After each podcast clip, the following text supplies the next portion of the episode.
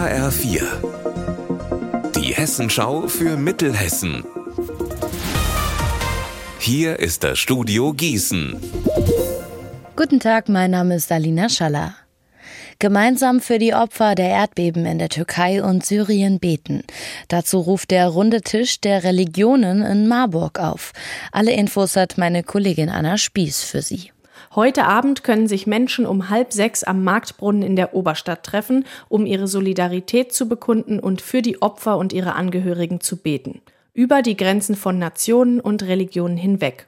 Der Dekan und Pfarrer der Universitätskirche, Vertreter der jüdischen und islamischen Gemeinde, vom buddhistischen Shambhala-Zentrum und der Bahai-Gemeinde werden jeweils ein Gebet sprechen. Wer möchte, kann auch eine Kerze mitbringen. Die sollen dann in einer Schweigeminute angezündet werden.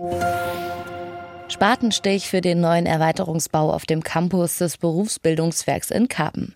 Die Bauarbeiten laufen zwar schon, jetzt ist der Baustart auch offiziell. Geplant sind zwei neue Gebäude, eins mit Klassenzimmern und Büroräumen und eins mit Kantine und einem Veranstaltungsraum. Mehr Platz musste her, weil es immer mehr Teilnehmer gibt. 23 Millionen Euro kostet das Projekt, 9 Millionen davon trägt das Land. Die Arbeiten dauern gut eineinhalb Jahre. Viele wünschen sich wegen der hohen Strompreise eine eigene Solaranlage auf dem Dach oder auf dem Balkon. Die Stadt Bad Nauheim in der Wetterau gibt hier sogar einen Zuschuss bis zu 700 Euro sind drin. Wer die will, muss vorher eine fachmännische Beratung nachweisen können. Und da gibt es ein Problem. Infos von meinem Kollegen Alexander Gottschalk. Die Berater sind derzeit häufig ausgebucht. Deshalb hat sich die Stadt Bad Nauheim einen Kniff überlegt. Sie bildet ab jetzt einfach ihre eigenen ehrenamtlichen Solarberater aus, die den Bad Nauheimern helfen sollen, die richtige Solaranlage für ihr Zuhause zu finden. Heute gibt es eine erste Infoveranstaltung. Im März starten die Schulungen. Unser Wetter in Mittelhessen.